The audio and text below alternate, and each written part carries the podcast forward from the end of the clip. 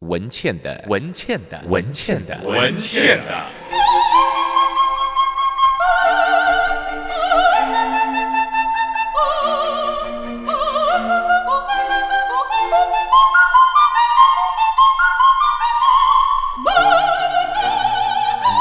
文倩的异想世界，欢迎你来到文倩理想世界。先预告一下，我们今天的贵宾是前台大森林系的系主任袁孝维。袁孝维呢，哇，他一生都在观察鸟，而且在保护各种鸟类。所以曾经呢，我们就用一种很特别的双腔语调，希望大家原谅我哈，我就跟他开玩笑说：“夏伟啊，全台湾的鸟都归你管，还是我只管那个真的鸟啊？” 然后呢，我说你就告诉大家，你只要跟男人讲话说，全台湾的鸟都归我管，所有男人就不敢吭声了哈。那这是真的，很多鸟呢，它会在他们的嘴角上面就是放一个标签，然后知道它飞到什么地方继续做相关的研究等等。那最近因为一些原因，袁孝维就决定把台大森林系不只是在研究这些鸟类，然后了解森林里头各种不同的禽类、各种动物等等。他希望发展一个叫做森林 SPA 森林疗愈，那他们可以变成，比如说台大的溪头啦、太平山呐、这些都是台大所规管的，或者是说台湾很珍藏的森林特别的区域。像在太平山那里都是桧木啊，溪头那个地方也是很可以说是台湾的最后的几个宝地了啊。那他就希望能够带着一些人。参与他们的森林疗愈，在太平山的时候，他就找了蜂巢音乐的杨景聪，然后另外也找了一些作家，也是跨领域的，然后很多人就跟着他进到森林里头去，所以他现在已经变成森林中的仙子，你知道吗？他已经变成一个仙子型的。OK，那他的整个人的脸呢，就看起来好像达希迪的女孩，就是充满了灿烂的笑容呢。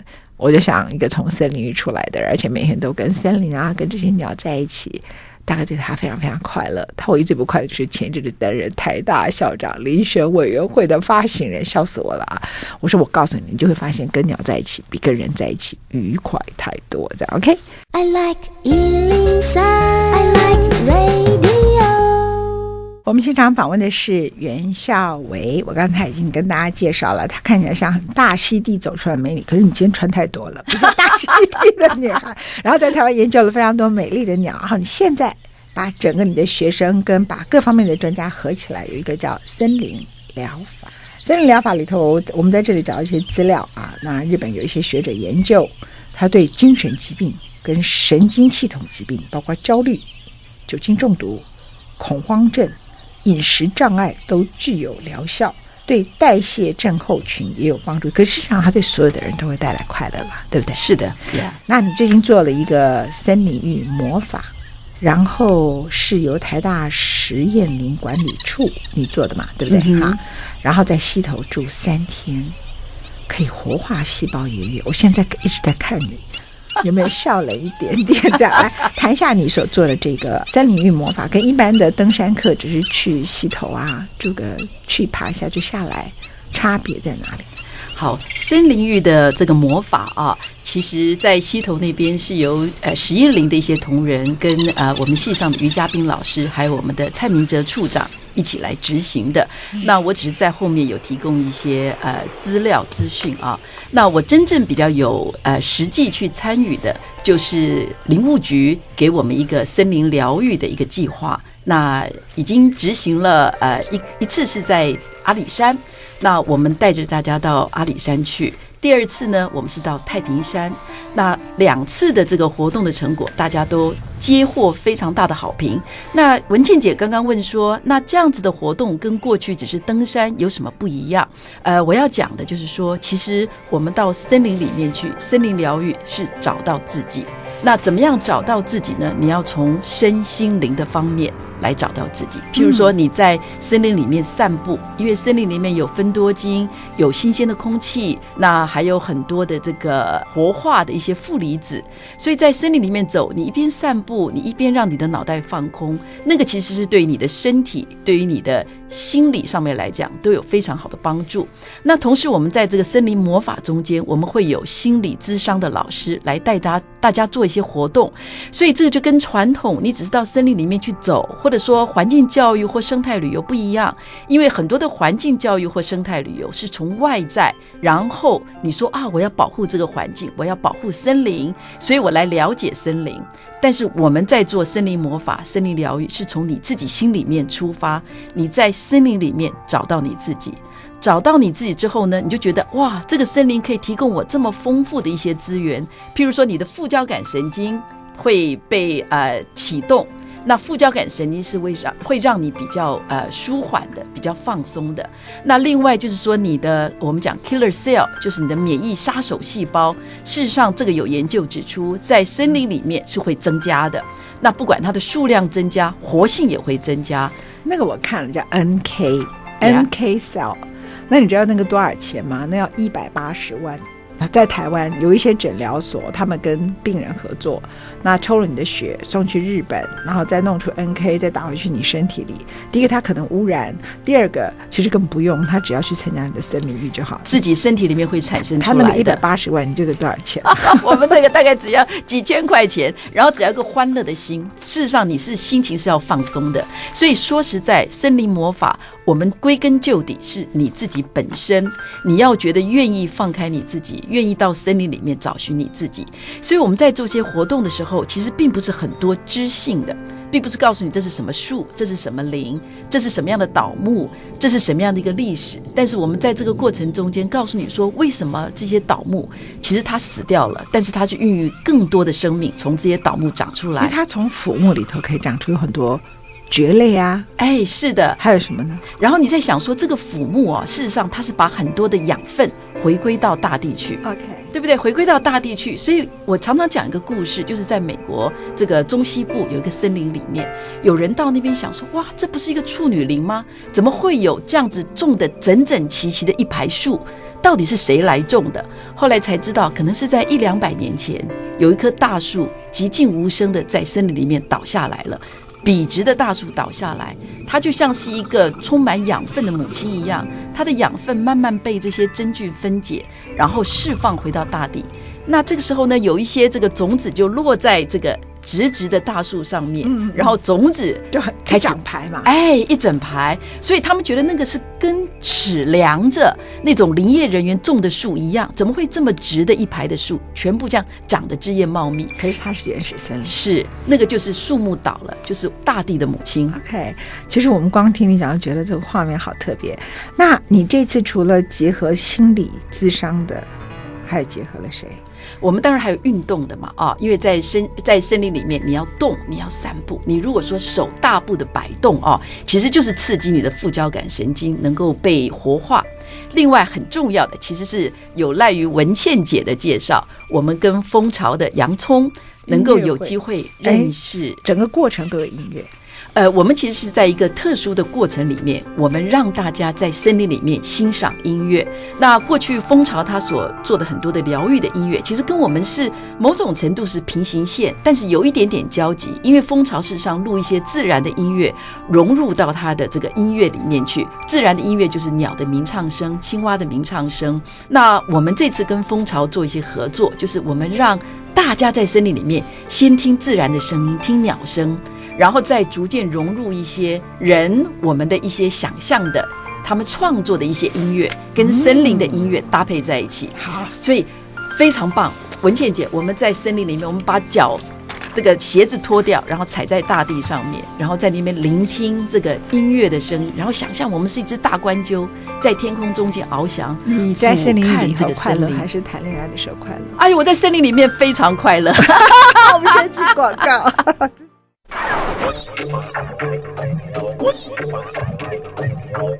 在访问袁孝维，继续访问他的时候，呃，我们先来听一首音乐啊。那这首音乐的主唱呢，你没有听过这个主唱的名称，可是又觉得他的名字你很熟悉。主唱叫做大关鸠，除了大关鸠之外呢，还有一些跟他合音的，叫做秀眼画眉、小卷尾。头乌线、大弯嘴画眉、台湾紫绣鸭、粉红鹰嘴、台湾蓝雀。简单来讲，就是台湾的各种鸟，包括五色鸟等等，他们是这首歌的主唱哦。这个主唱是你去小巨蛋听不见的，在森林里头才听得见。那制作这个音乐的呢，作曲的是杨景聪啊，也就是这次参加袁孝伟所主办的森林疗愈主要的参与的贵宾之一。然后呢，这首音乐。编曲的是范宗沛，紧接着就是经常也来我们的节目里头为我们在礼拜四的时候超级 DJ 的吴金黛，也有小提琴，也有长笛，也有吉他，But everyone 都是配角，就是让大观就变成主唱。我们来听这一段音乐。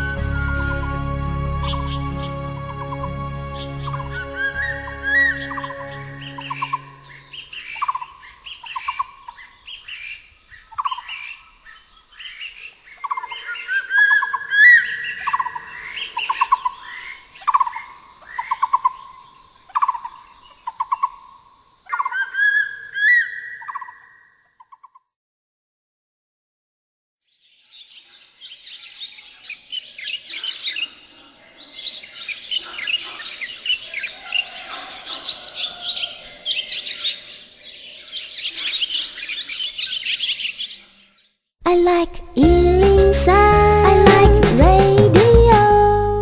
我们现场访问的是台大的森林环境及资源学系的袁小维教授，那他同时是台湾森林保健学会的理事长。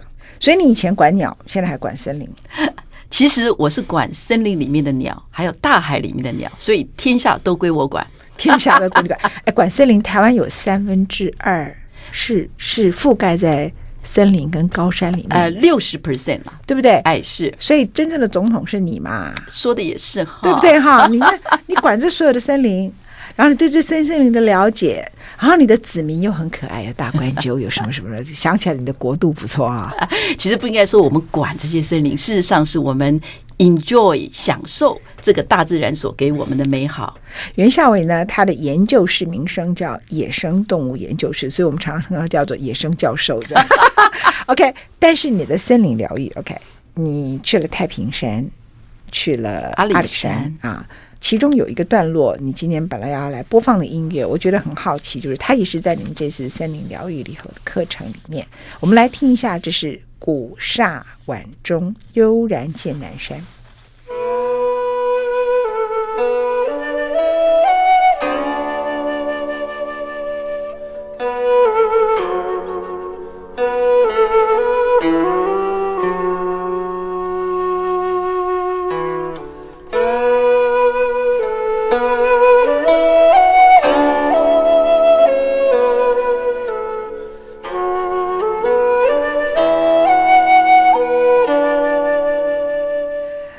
到我们的现场，我们继续听这个古刹晚钟。那你们在听这个音乐的时候，可以想象你坐在森林里面，那你穿成仙子的衣服，有没有？没有穿仙子的衣服，哦、但是我们想象我们穿着仙子的衣服。然后呢？然后呢？然后呢？我们把这个脚的上面的这些束缚的鞋子、袜子脱掉，踩在大地上。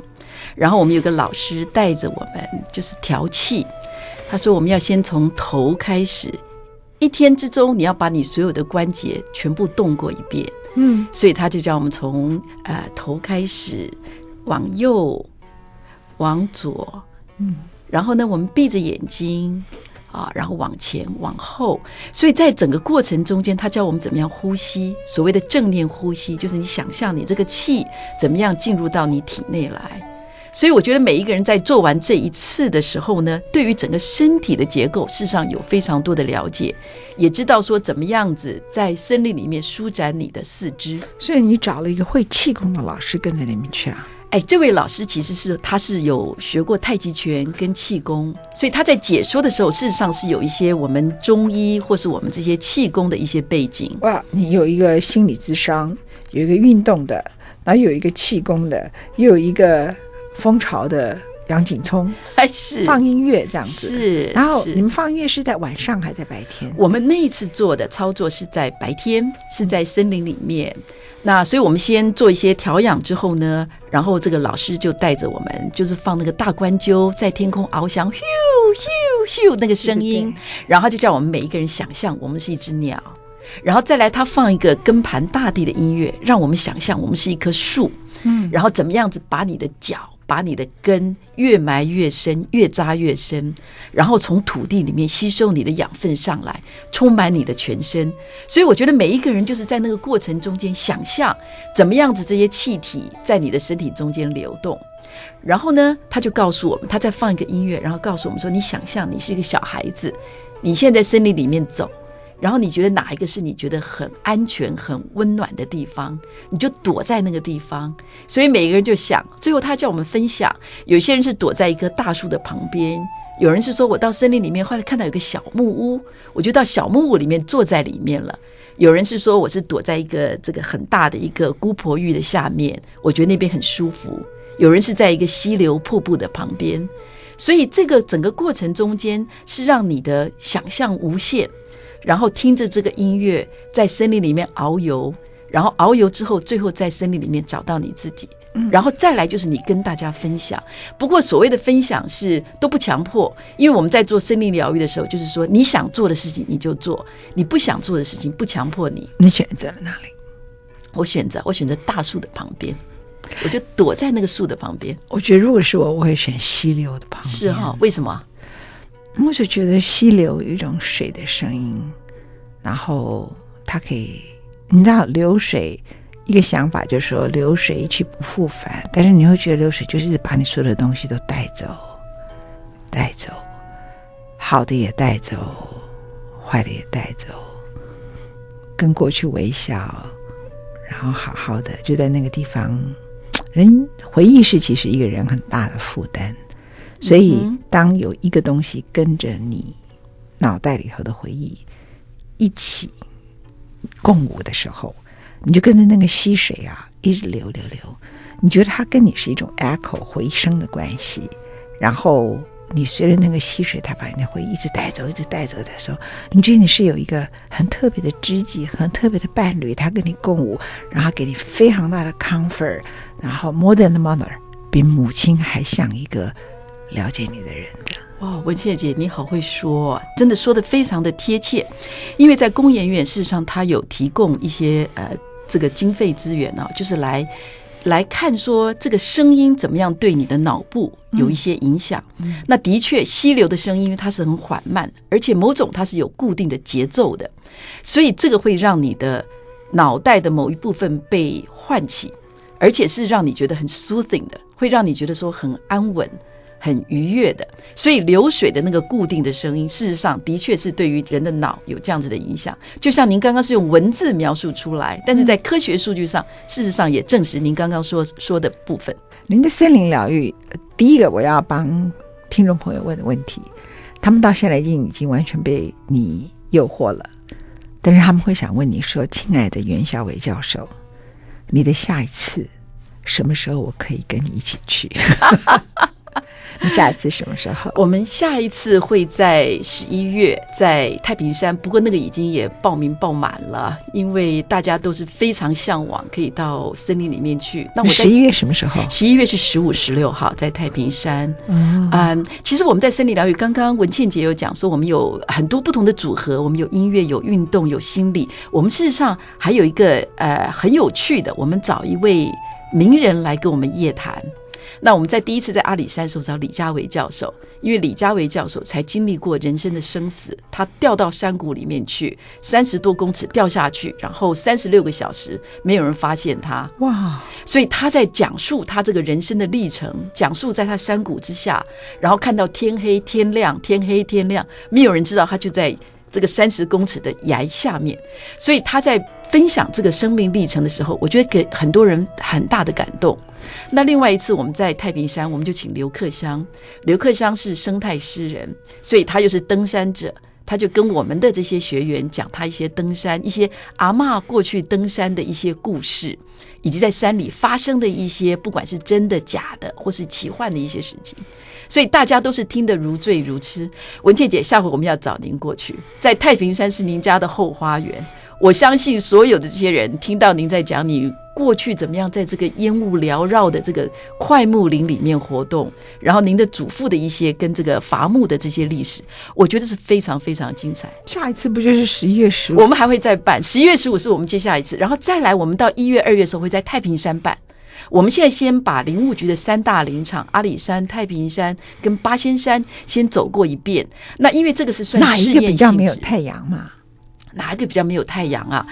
其实看时间点啦，也看天公作不作美。其实老实讲，有的时候哦，它云雾起来是一种氛围，云雾散去，太阳出来也是一种氛围。哦，阿里山其实呃，如果在它入夜之后，其实还有早上日出之前，那是一段非常好的时间。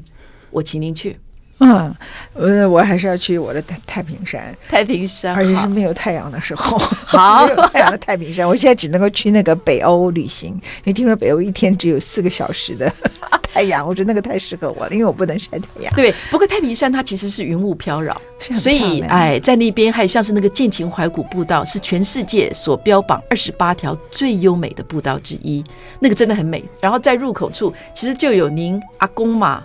祖父啦，哎，祖父，祖父的一些他的故事是放在剑琴怀古步道的那个告示板上说明的。哎，因为那个怀古步道的那一大块的伐木林场是他原来的地，他把它捐出来。啊、哦，他这个是他的好故事，就是说，我还很觉得嗯不错，我们有遗传到他的传统，就是说他的家教，因为他当时看到日本人伐太多块木。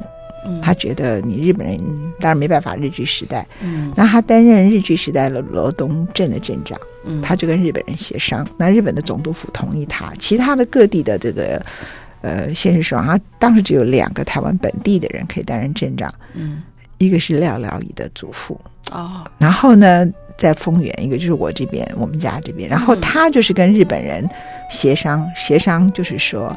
你砍木，可是你要把木材也留在给当地的人，所以罗东因此致富、嗯、啊！所以你看，现在所有的快木啦、木材行都在罗东。对。然后最重要的是，他呃捐出了那块地，好、嗯，然后所以你从山上下来就有一个林场可以聚集。对。所以日本人被他说服了，接着他叫我们全家姓陈的，包括他的表堂兄弟，没有一个人可以进入木材业。嗯，他并没有争取到这个东西，是为了自己人。他变成让他的家族所有的人可以变成蚕食。嗯，那当然，他觉得他已经够有钱了。他后来死的时候，也把他的整个家都捐出来，就是后来的罗东公园嘛，哈。是。但是整体来讲，就是说他立下了一个传统，就是我争取到的东西，我们家的人不准碰。嗯，他并没有去争取到什么变成是他的专利啊，使他变成什么台湾的四大家族啊，变成非常有钱，他没有。那所以罗东的人就变成对他有一种特殊的感念，那是一定的。文倩姐，你看，想象在那个云海咖啡厅，在太平山上，然后大家晚上我们生一个炉火，然后在那边喝着茶。那个那个我要去啊！哎呦，我告诉你啊，听你讲故事，那真的是会。可是我我不要听刘克襄讲故事啊！他讲阿公阿妈，我觉得我已经就是阿公阿妈了，觉得他在讽刺我的。我们先进广告。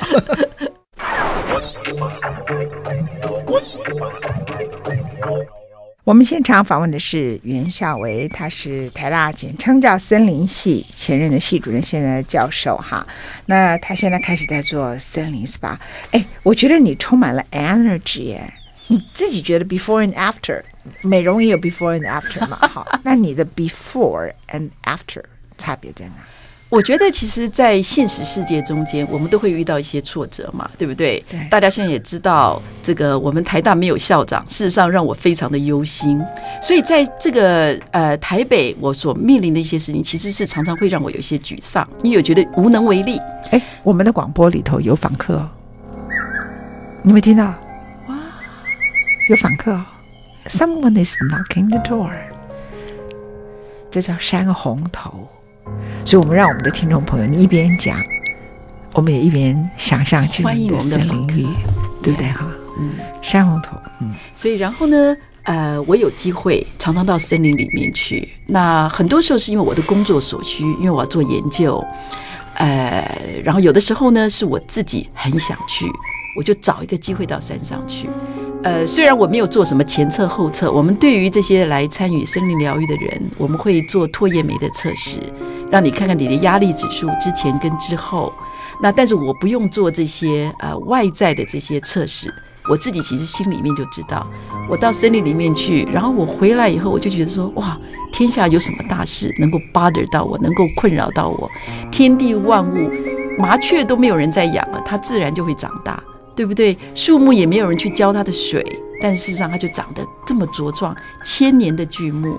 所以有时候你在森林里面找到自己是很小的，是很微小的。我们很忧愁的东西，在台北市里面觉得跟天大地大一样，到森林里面觉得说笑死人了。这些事情算什么？真的吗？嗯嗯，算什么？太棒了，这样子。哎。所以像你讲的，其实，在溪流旁，溪流就把我们很多的烦恼，把很多的过去忧愁就带过去了。那你躲在大树旁边呢？躲在大树旁边呢、啊，我就坐在那边，我就把头靠在大树上，对不对？大树的味道，其实树有味道，然后树有精油，哎，然后躺在大树上，你觉得有个人可以靠，其实是很安全的感觉。有个人可以靠，嗯，你这么强，还有人可以靠，你是野兽研究院的耶。野兽也是啊，对对对，怪兽，嗯呀，yeah, 对不对？我想很多时候我们的内心中间还是会有一些比较比较呃柔软，每个人啊，对，每个人其实都有，其实是每个人都在佯装坚强，是没有必要。对对，有的时候像我们在森林疗愈啊，那个心理心理的老师林依珍老师，他很会带，他带的时候，甚至到很多人会哭出来。因为当他在回顾他的一生，或是在回顾他的一些日子，他怎么样过生活的时候，呃，有些时候他们就会觉得，好像我要改变一些事情。我觉得每个人其实要有哭的能力，是是，那才叫坚强啊！就说你你你忍住哭，我们以为以前那个叫做教养，实际上我觉得一个人就是让你的眼泪流出来，嗯，因为每一个人都有。很多的需要哭的东西，哪怕感动也需要哭啊。的确，感慨也是要哭啊。然后哭这么美的天地，然后再看看那么丑的被破坏的城市 啊。然后，其实台湾的森林很很好，因为我们是海岛国家，是，所以我们很大的一个特色就是说雨水很丰沛。对，我们。我可以这样讲吗？我们其实没有森林野火的真正危机嘛。呃，非常除了人为纵火，其实说起来，嗯、台湾没有哎，很 lucky。像某一些比较干旱的地方，你说像这回在加州、在 Vancouver、在加拿大，夏天多少的森林大火，连空气中间都弥漫着这个烟雾的味道。嗯嗯嗯嗯嗯嗯。可是我们只要走到森林里，那空气是甜的，是是，尤其是在森林里面啊，我们讲说它的。空气比较新鲜，另外就是因为它行光合作用，树叶行光合作用，光合作用会产生水汽，所以为什么我们会到森林里面去？立刻我们就觉得说，尤其在盛夏酷暑的时候，我们觉得哇，森林里面这么凉爽。其实很重要一点，是因为它行光合作用会产生水汽。那另外当然是因为它物理性的这些枝叶的茂密，就挡住了这些阳光。所以为什么在夏天到森林里面从事森林疗愈是最舒服的事情？而且它的氧气很充足。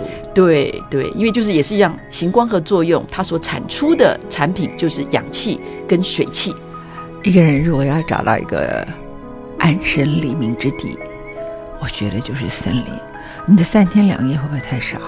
太少了。我们其实带大家去做森林疗愈，大家都希望不想走嘛，不想走，希望时间长一点。对呀，我也觉得一定是。嗯，那当然我们在做森林疗愈，我们还有另外一点，我们在呃结合的，就是当地的部落跟当地的社区，因为我们觉得这些森林疗愈应该是要有一些经济上的活动。也是要带动一些经济上的一些这个当地人觉得是有好处的，因为像这样子的状况之下，他们才会觉得说哇，我旁边的这个森林我要好好保护。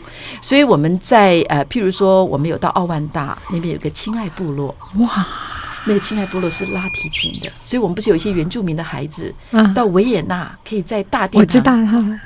那是一位王老师跟陈老师，对，对对，他们就是在那边带着这群孩子，啊，非常感人。所以，我们未来在奥万大办的时候，我们也会请王老师跟陈老师来跟我们分享他怎么样带这群孩子。非常谢谢袁小伟。我想对很多人来说，呃，他如果要报名，要上哪一个网站啊？小伟，呃，我们有一个台湾森林保健学会的一个网站。那另外林务局它的网站也会刊登，所以到底他要打打中文是不是？啊，打中文。台湾森林保健学会，还有林务局，林务局，然后里头就写森林疗愈，是，然后就会跳出来，对，上面就可以报名，对，秒杀嘛，对不对？秒杀，真的是秒杀，加油，加油，加油，加油！谢谢夏薇，谢谢，谢谢文倩姐，谢谢。